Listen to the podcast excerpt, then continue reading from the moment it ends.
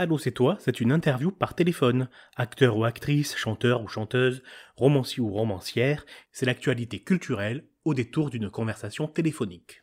Allô, c'est toi? Oui, non, mais j'ai pas le temps de dire vous. Si on commence à dire vous, non. mais-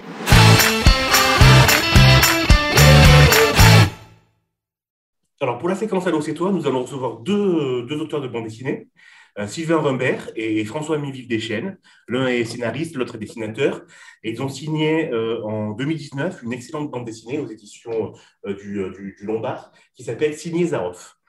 Euh, bonsoir Sylvain, bonsoir, euh, bonsoir François. Bonsoir. Merci d'avoir accepté l'invitation pardon, de, de, de, de Fake Press. Votre bande dessinée donc s'appelle euh, Zaroff, c'est l'histoire d'une vengeance. Est-ce que vous êtes d'accord avec ça? Ah oui, tout à fait. Oui, oui, c'est- la base du récit. Euh, cette bande dessinée, en fait, elle a pour origine euh, une proposition de François euh, qui, avait lu en fait la, nouvelle de Richard Connell, The Most Dangerous Game, qui a donné lieu ensuite à une adaptation en 1932 d'un film qui est devenu un film culte, qui a été tourné par Schoedsack et Pichel de, mémoire de Most Dangerous Game aussi. Et c'est l'équipe qui avait euh, tourné le premier King Kong et qui tournait donc sur le même plateau, King Kong en journée et Zaroff la nuit. hein. François, tu, tu me confirmes? C'est bien Oui, ça? oui, oui, je confirme. C'est tout à Ouais. fait ça, ouais. Euh, et du coup, euh, ouais, François m'a- m'avait proposé d'adapter ou de penser une adaptation de, de la nouvelle d'origine. On venait de terminer en fait une série de quatre tomes ensemble, Reconquête, qui était très différent puisque c'était de, un mélange d'heroic fantasy, d'historique, se passant dans l'univers Sith il y a très très longtemps. Et, euh, et du coup, on a démarré ce nouveau projet euh, dans, un, dans un contexte tout à fait différent et qui a pour personnage principal, donc il y a ce comte Zaroff, qui est en fait un noble et un militaire russe qui a fui la révolution d'octobre et qui s'est trouvé une passion pour la, pour la, chasse, à, l'humain, la chasse à l'homme, euh, puisque pour lui c'était le gibier le, plus, le, plus intéressant, et qui avait pour mode opératoire de s'installer sur des îles isolées, de faire s'échouer des, navires et de capturer les équipages ou de les, prendre au piège et d'organiser des chasses, donnant la possibilité à, à, ces, naufragés de, de lui échapper si, euh, s'ils pouvaient réussir toutefois, ce qui n'était jamais arrivé, sauf euh, avec un homme euh, qui, qui était le premier en fait à échapper à, à, ces chasses de, de Zaroff, et on est parti en fait de ce, ces prémices-là pour, pour écrire no- notre récit actuel, qui se passe en fait après la nouvelle, et où on a un Zaroff qui est traumatisé par cet échec, donc le, par cet homme qui a réussi à lui échapper, qui était un, chasseur expérimenté, euh, qui s'appelait Sander Rensford, euh, et qu'on retrouve en fait dans la nouvelle et dans le film, mais qui a un rôle secondaire en fait dans la bande dessinée. Et donc, quand euh, notre récit commence, on a un Zaroff qui est dépressif, qui est, face à un trauma et qui n'arrive plus à reprendre goût à la vie et surtout goût à la chasse, euh, ce qui faisait de, ce qui lui donnait en fait du piment dans la vie, il l'a perdu. On est, parti de, ce- de ces prémices-là pour écrire ce récit, qui est effectivement récit de vengeance, puisque une des dernières victimes de Zaroff avant qu'il tombe dans cette dépression en fait, était un, un pompe de la mafia irlandaise à Boston aux États-Unis et dont la fille va, va reprendre la tête du clan et va réussir à retrouver les traces de Zaroff et va débarquer sur son île avec toute une équipe euh, de tueurs qui, vont et qui va chercher effectivement à, à venger son père. Du coup, le, le héros pour vous, c'est qui? C'est cette fille-là ou c'est le comte Zaroff? Alors, ça dépend quel. euh, François peut répondre aussi, on mais le, ça dépend ce que vous appelez héros en fait. Les personnages principaux, c'est Zaroff, c'est euh, Fiona, euh, qui est donc cette jeune chef de clan mafieuse. C'est pas des héros au sens classique du terme, parce que moralement, ils sont plutôt du côté obscur de la force, pour une référence à un autre univers. Euh, et puis il y a, la sœur de, y a la sœur de Zaroff qui en fait, lui, elle se retrouve pris euh, dans, cette chasse-là, puisqu'elle a été prise en otage par, euh, par Fiona euh, pour, pour obliger Zaroff à accepter cette dernière chasse. Donc si elle a été prise en otage avec ses enfants, son mari est, ayant été tuée. Donc la véritable héroïne au, sens premier du terme pour moi, c'est quand même la sœur de Zarov. Ah, d'accord, oui. Euh, effectivement, je n'avais pas vu ça. J'avais pas vu les choses comme ça, effectivement. On peut dire que l'héroïne, c'est plutôt la, la, sœur et cette famille de, de, trois enfants quoi, qui, se retrouvent là. Euh, disons qu'il y, a trois personnages principaux. Hein. C'est Fiona, c'est Zarov et c'est Katharina, sa sœur. Ça, c'est certain. Maintenant, dans le sens héros classique du terme, parmi les trois, on a quand même deux, euh, deux criminels mmh. qui viennent d'horizons différents qui ont commis des, crimes de nature différente, même s'ils passent tous par le meurtre au final.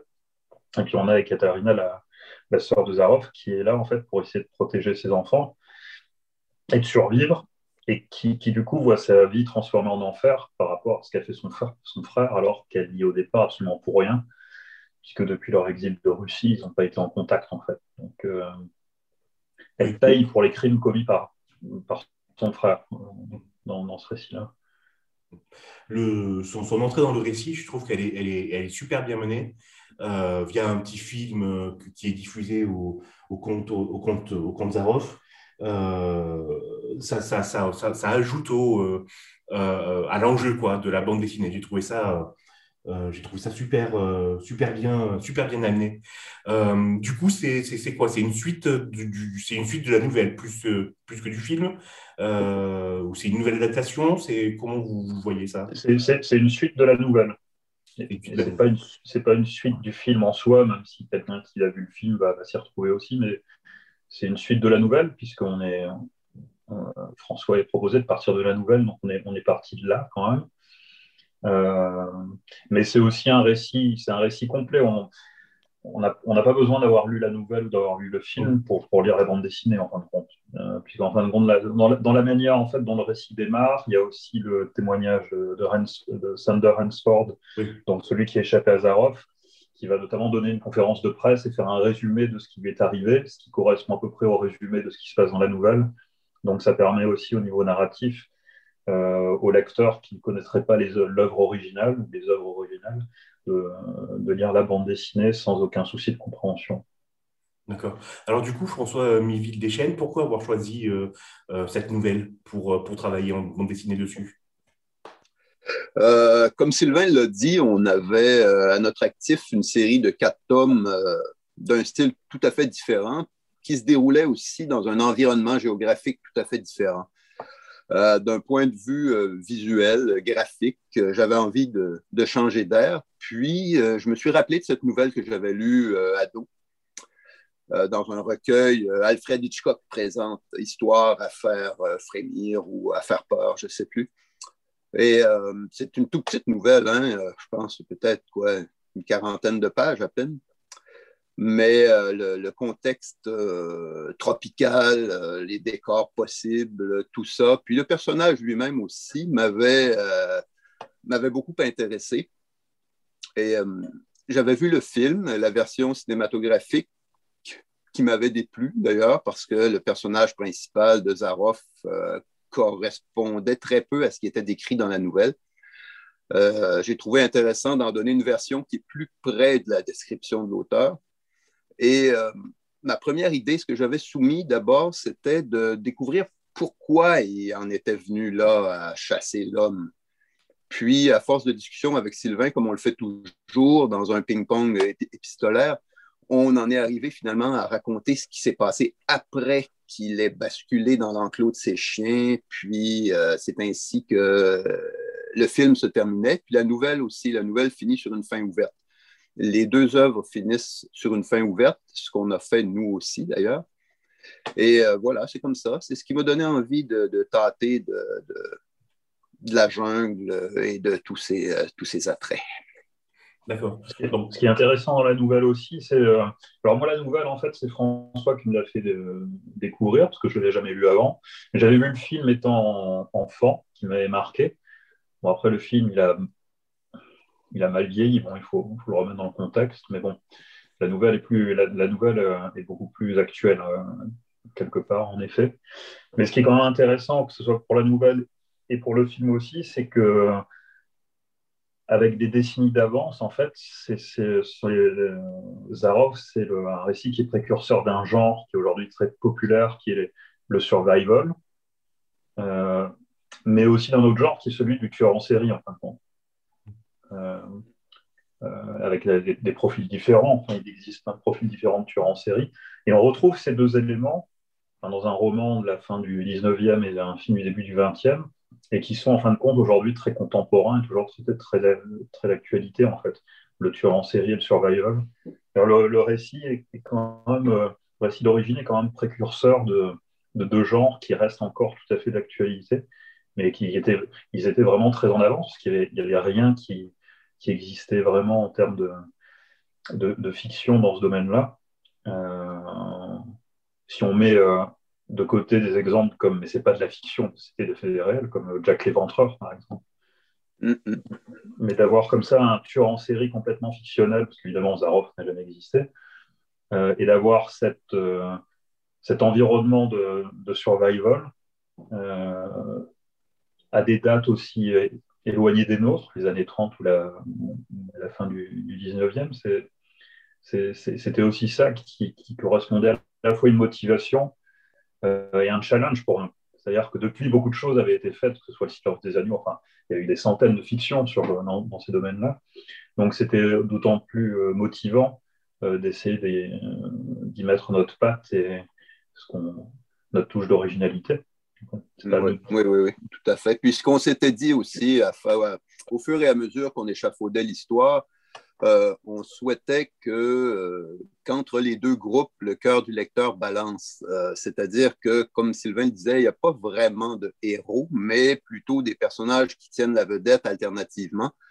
Puis que le lecteur sache dès le début que Zaroff, c'est un, un fou, c'est un dangereux psychopathe, mais que Fiona n'est guère mieux et que justement, au fil de l'histoire, que le lecteur ou la lectrice euh, prenne euh, parti pour l'un ou l'autre selon ce qui se déroule euh, jusqu'à une fin qui, bon, je n'en dirai, pas plus, mais pas. voilà. oui, c'est vraiment bien comme, comme, comme procédé. et vous voyez, moi, je suis, je suis tombé dedans, dedans mais de, à, à, pieds joints, quoi. D'autant plus que, ben, comme je dis tout à l'heure, j'ai même pas vu que que, la sœur de, de Zaroff euh, pouvait être une, héroïne. Je me suis concentré, moi, sur, euh, sur, euh, ben, sur l'antagonisme entre Zaroff et, et Fiona, quoi, qui, qui, mérite de gagner dans, dans, ce truc horrible. ouais, ça soulève pas mal de, de, questions, du coup, comment moi aussi j'ai perçu la bande dessinée par rapport, par rapport à, vos, à vos réponses. alors, Là, euh, Sylvain, vous avez parlé de, mettre de l'originalité dans le, dans, le récit, du coup, dans votre adaptation. Euh, du coup, est-ce que, euh, est-ce que vous, vous pouvez voir ce qu'il y a de personnel dans votre, dans votre adaptation?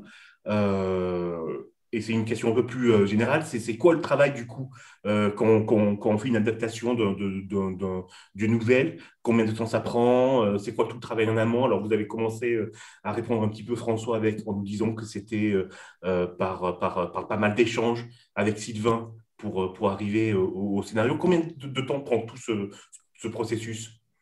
Alors ça dépend. Si, pour le scénario, c'est plus difficile à estimer, mais en général, c'est plus difficile à estimer parce que quand on, d'un point de vue scénaristique, on réfléchit aussi un peu tout le temps. Donc, euh, il y a, mais je dirais qu'il y a deux ou trois mois de travail d'un point de vue scénaristique euh, qui sont étalés dans le temps. Euh, et ensuite, en tout cas pour, ma part, j'ai déjà fait pas mal d'adaptations d'œuvres préexistantes. Moi, ce qui m'intéresse dans une adaptation, c'est d'abord de trouver évidemment un intérêt à l'œuvre originale. C'est basique, mais c'est quand même la base. Effectivement, il faut, faut, faut qu'on y au moins des, aspects essentiels de l'œuvre euh, originale qui me plaisent pour que je puisse euh, avoir envie de développer l'univers. Et ensuite, que ce soit une œuvre originale qui, donne assez de latitude pour euh, offrir en fait la possibilité de créer aussi une œuvre nouvelle. Il ne s'agit pas de faire, de faire un copier-coller simplement en changeant de support, de passer du roman à la bande dessinée ou de la bande dessinée à la série télé, peu importe. C'est vraiment d'offrir un récit original qui, si on n'a pas lu euh, l'œuvre dont c'est inspiré ou adapté, euh, ça ne posera aucun problème parce que l'adaptation a, un sens en elle-même, mais qui va permettre aussi pour ceux qui auraient lu ou vu l'œuvre originale de retrouver ce qu'ils ont aimé, mais aussi de découvrir autre chose, des, choses nouvelles. Et je pense qu'avec ce qu'on a fait avec Zaroff, ça rentre exactement dans ce cadre-là. Qu'on ait lu la nouvelle ou, vu ou pas vu le, film, ou, euh, ça n'a pas grande importance par rapport à ce qu'on va, à va découvrir dans la bande dessinée, à mon avis, en tout cas. Euh, oui, oui, oui. oui. mais c'est un travail aussi, comme je le disais. Dans notre cas précis, il y a toutes sortes de formules entre dessinateurs, euh, scénaristes et euh, co-scénaristes, etc. dans notre cas, c'est un processus qui s'étend quand même, comme Sylvain l'a dit, sur plusieurs mois, étant donné que on sort chacun des idées. Les idées de l'un sont la suite de celles de l'autre et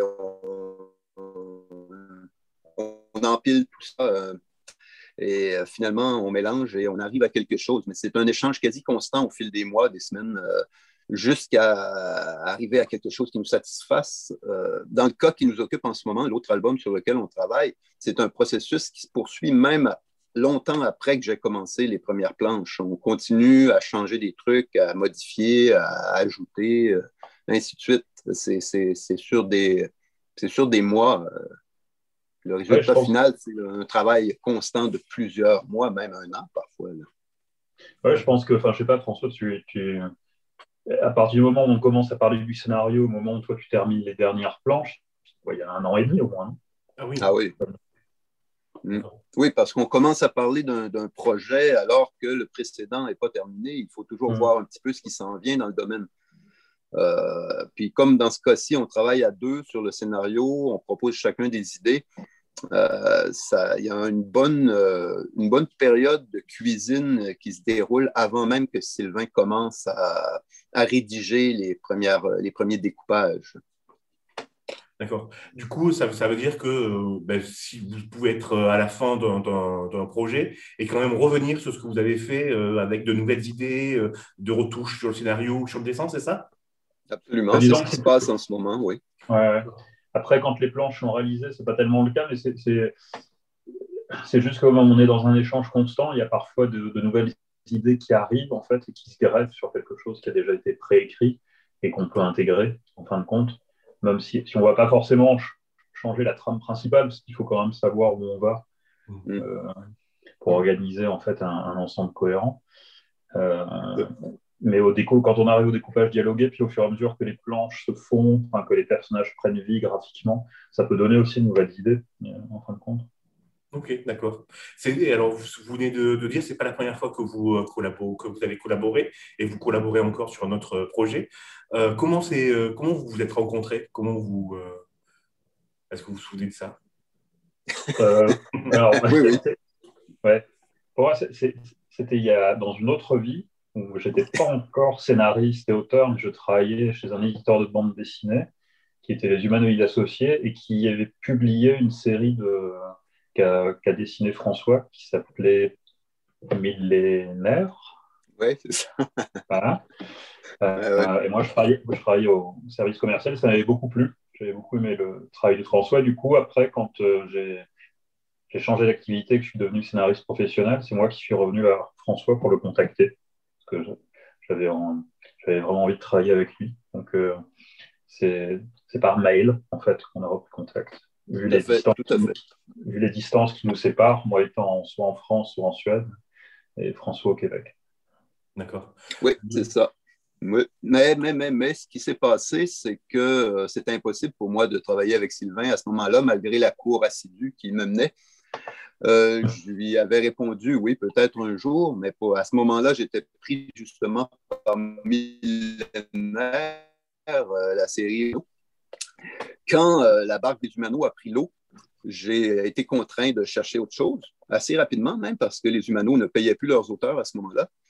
Et c'est là que le, souvenir de Sylvain m'est revenu. Puis je l'ai contacté en lui disant si, si si tu es encore intéressé à faire quelque chose, c'est le temps ou jamais. Euh, allez, on, pond quelque chose. Et c'est là qu'on a commencé justement à, travailler de la manière dont, euh, dont je parlais tout à l'heure, c'est-à-dire en échange, en, ping-pong, euh, et jusqu'à ce qu'on se mette d'accord sur un projet qui pouvait me donner satisfaction graphiquement et qui, lui, le stimulerait, c'est-à-dire Reconquête euh, aux éditions du Lombard, euh, éditions qui ont été tout de suite intéressées par le projet, d'ailleurs.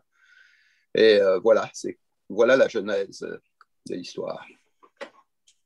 D'accord, merci. donc, du coup, Sylvain, vous êtes, vous êtes scénariste. Euh, est-ce que vous pouvez nous expliquer en quoi ça consiste le, métier, pourquoi vous êtes allé vers ce métier, et est-ce qu'il y a des particularités quand, on est scénariste de bande dessinée? Euh, Alors, il faut aimer l'écriture, il faut aimer euh, l'imaginaire, créer des fictions, des personnages. Moi, je suis devenu scénariste sur le tard, en fait. Je suis devenu scénariste professionnel, je crois, à 35 ans, 34 ans. avant, j'ai exercé deux ou trois métiers différents. Je pense que la, à la base, hein, puisque maintenant je travaille aussi sur d'autres euh, en série télé ou même en jeu vidéo maintenant un peu. à la base, pour moi, il n'y a pas vraiment de différence euh, quand on commence à créer une histoire et des personnages euh, par rapport au format. Que ce soit un roman, une bande dessinée, un, film, une série télé. Pour moi, tout doit partir des personnages. C'est eux qui font vivre le récit. et c'est ensuite, quand on décide de, de quel, support on va utiliser pour euh, développer le récit, effectivement, là, il y, a des très grandes différences selon que ce soit une série télé, un roman ou, une bande dessinée. Euh, la particularité de la bande dessinée, quand même, c'est euh, la grande liberté que ça laisse au niveau des créations d'univers des, différents univers sur lesquels on peut travailler. pour des questions en fait financières. Si on veut faire une série télé d'heroic fantasy ou de science-fiction, ça coûte tout de suite très très cher. Alors qu'en bande dessinée, il s'agit que de talent et de temps de travail, euh, que ce soit d'écriture ou de dessin. Bon, il, y a, une donnée financière qui est euh, comment, comment on paye les auteurs et si on les paye bien et si on les paye aussi. Ça, c'est essentiel. Mais euh, il y a aussi beaucoup moins d'intervenants, en fait. sur une bande dessinée, on est deux. Là, par exemple, avec François, puis il y a notre éditeur. Euh, sur un roman, en général, on travaille seul, mais quand vous travaillez sur d'autres formats comme la série télé ou le cinéma, vous avez des dizaines d'intervenants. Donc, c'est plutôt une œuvre collective à grande échelle comparée à ce qu'on peut, à ce qu'on peut faire en bande dessinée. quand on me demande un peu la différence, j'ai tendance à dire que sur une bande dessinée, on est sur un hors-bord qui va très rapidement et sur lequel on, peut contrôler la direction. Tandis que sur une série de télé, on fait partie d'un équipage d'un immense paquebot. Et alors, pour faire, bouger les directions, c'est beaucoup plus difficile en fait, parce qu'il y a des centaines de membres impliqués. Donc, euh, je pense que la, caractéristique de, la bande dessinée, c'est à la fois c'est très technique, ça demande beaucoup de temps, euh, mais il y a un vrai, un vrai espace de liberté euh, qui est plus difficile à retrouver ailleurs, hormis le roman. Donc, on, signale les dessins, hein, ils sont, ils sont super. Pour la, pour euh, la couverture, qui est, euh, qui est géniale, je trouve, où on voit le comte Zaroff euh, prêt en découdre, combien de temps ça prend pour faire une, couverture de, de, de, ce genre-là? Et même question que pour, que pour Sylvain Rambert, c'est quoi le métier de dessinateur et c'est quoi le quotidien d'un dessinateur de bande dessinée? Ah, Il y a plusieurs questions là-dedans. Oui. D'accord. Voyons, pour, la, la, couverture, d'abord, c'est un élément crucial, primordial. Euh, on a beaucoup de liberté, je dois le signaler au Lombard, Sylvain et moi. Euh, on fait à peu près ce qu'on veut avec notre, scénario, mais en ce qui concerne la couverture, c'est autre chose. C'est un élément extrêmement important d'un point de vue marketing. Et euh, il, y a, là aussi plusieurs intervenants. Il y a une chaîne à plusieurs maillons qui, qui se déroule quand vient le temps de faire la couverture. Euh, étant donné la, production, la surproduction même euh, de bandes dessinées, le peu de temps de visibilité des albums, euh, c'est extrêmement important d'avoir une couverture qui va jouer son rôle efficacement. Dans notre cas, il fallait que la couverture soit bien visible, attire l'attention, amène le lecteur à prendre cet album-ci plutôt que celui qui est à côté. Euh, ça a été assez réussi, je pense, euh, en toute modestie. Il y a eu beaucoup de commentaires très positifs à propos de la couverture, justement. Euh, le, costard du conte rose qui détonne dans l'environnement tropical et tout, c'est une astuce. Le contraste de couleurs aussi, c'est un, truc qui a bien fonctionné pour attirer l'attention des lecteurs.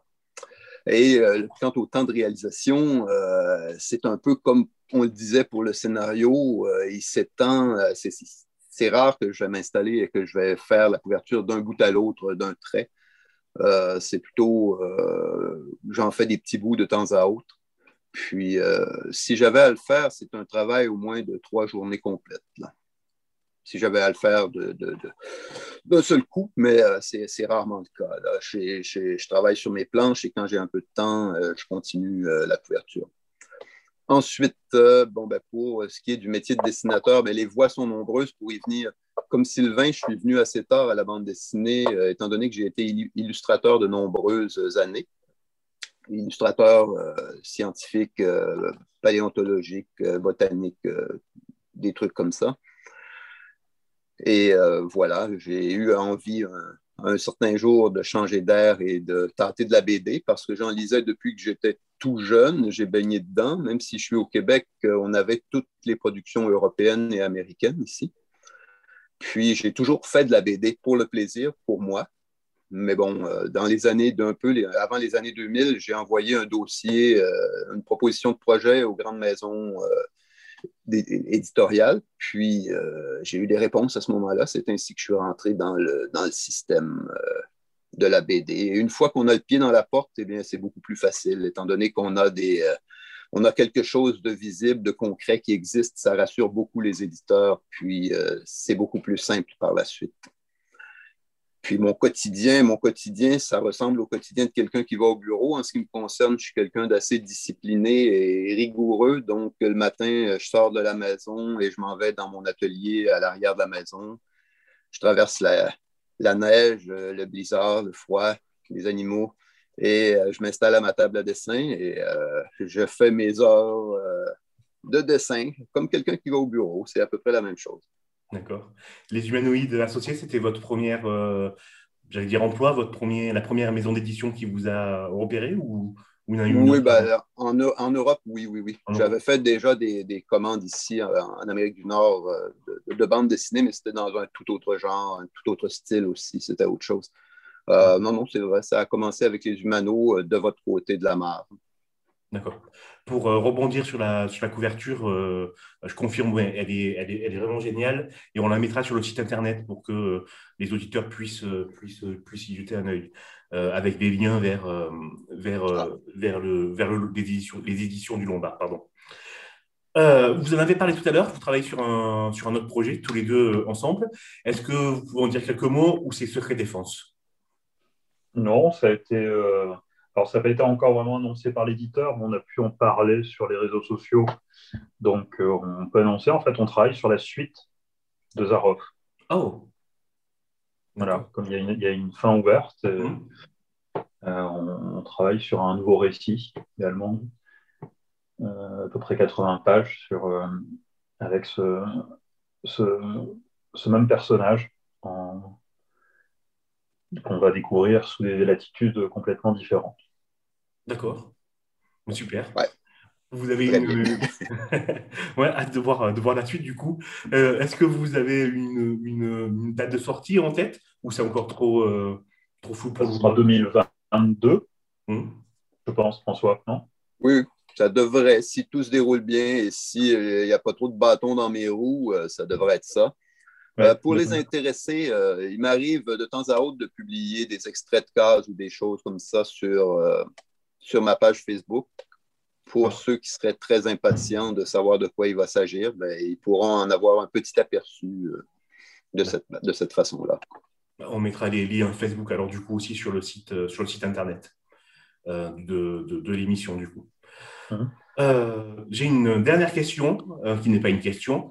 Euh, qui est plutôt une proposition. Est-ce que vous avez, euh, euh, vous, envie de répondre à une question à laquelle je n'ai pas posé, que je n'ai pas posée, pardon, et qui vous semble importante? Ah. Oui, enfin, moi, c'est la première fois, en fait, que c'est pour ça qu'aussi cette, cette adaptation m'intéressait, ce personnage m'intéressait. C'est la première fois que je m'attaquais à, à un récit de survival, en fin de compte. Euh, donc, pour moi, c'était d'autant plus motivant de, le faire sur euh, l'œuvre de fiction qui a quelque part inventé le genre à la base. D'autant plus qu'aujourd'hui, je pense que par les cinéphiles, peu de gens connaissent vraiment le personnage d'origine Zaroff dans, les nouvelles générations. Donc je trouve que c'était aussi l'occasion de faire un bel hommage à, un auteur qui a créé quelque chose qui aura vu en fait son avènement 80 années plus tard, en fin de compte, et plus à travers le cinéma euh, mm. ou le jeu vidéo, quelque part. Euh, c'est avec Zaroff, on retrouve. Euh, il y a aussi bien donc il y a le côté survival et, tueur en série, donc on a aussi bien le, le silence des agneaux que Predator. et, sauf que ça existait déjà à la fin du 19e et puis dans les années 30. Et, oui. Super. Ben, de côté, euh, graphiquement, je peux simplement signaler que c'est un album que j'ai eu beaucoup de plaisir à faire parce que je l'ai fait avec en tête de réaliser une bande dessinée qui se rapprochait de celle que j'ai aimée quand j'étais jeune moi-même. C'est-à-dire ce qu'on recevait ici au Québec, euh, Spirou, Tintin, Pif, Pilote, euh, les héros avec lesquels j'ai grandi, de la bande dessinée réaliste. on peut penser à Bernard Prince, à Rahan, à tout, ces, toutes les la BD d'aventure que j'ai aimé. Alors voilà, j'avais pas d'autre euh, euh, prétention que d'essayer de m'approcher un peu du plaisir que j'avais à lire ces bandes dessinées-là, puis de le procurer à, d'autres lecteurs aussi. Voilà. Mais super. Mais merci beaucoup encore. Euh, merci François-David Deschênes. Merci Sylvain, Sylvain Rambert d'avoir accepté cette, cette interview. Merci à vous. Merci, merci. Je rappelle, ça s'appelle Zarov, c'est aux éditions du Lombard. On mettra tous les liens sur le site internet euh, de, de, l'émission et on passe à la suite. Merci encore à vous deux. Au revoir. Merci beaucoup, au revoir. Merci. C'était Ado c'est toi, le générique comprend un extrait du film Le Tatoué de Denis de la Patelière, avec Louis de Funès. Vous pouvez aussi retrouver la séquence Ado c'est toi dans l'émission Fake Press, l'émission qui lit la presse avec mauvaise foi et bonne humeur. Ado c'est toi et Fake Press sont disponibles sur Deezer, Spotify et sur toutes les applications de streaming audio. N'hésitez pas à vous abonner et à visiter notre site internet www.fakepress.fr.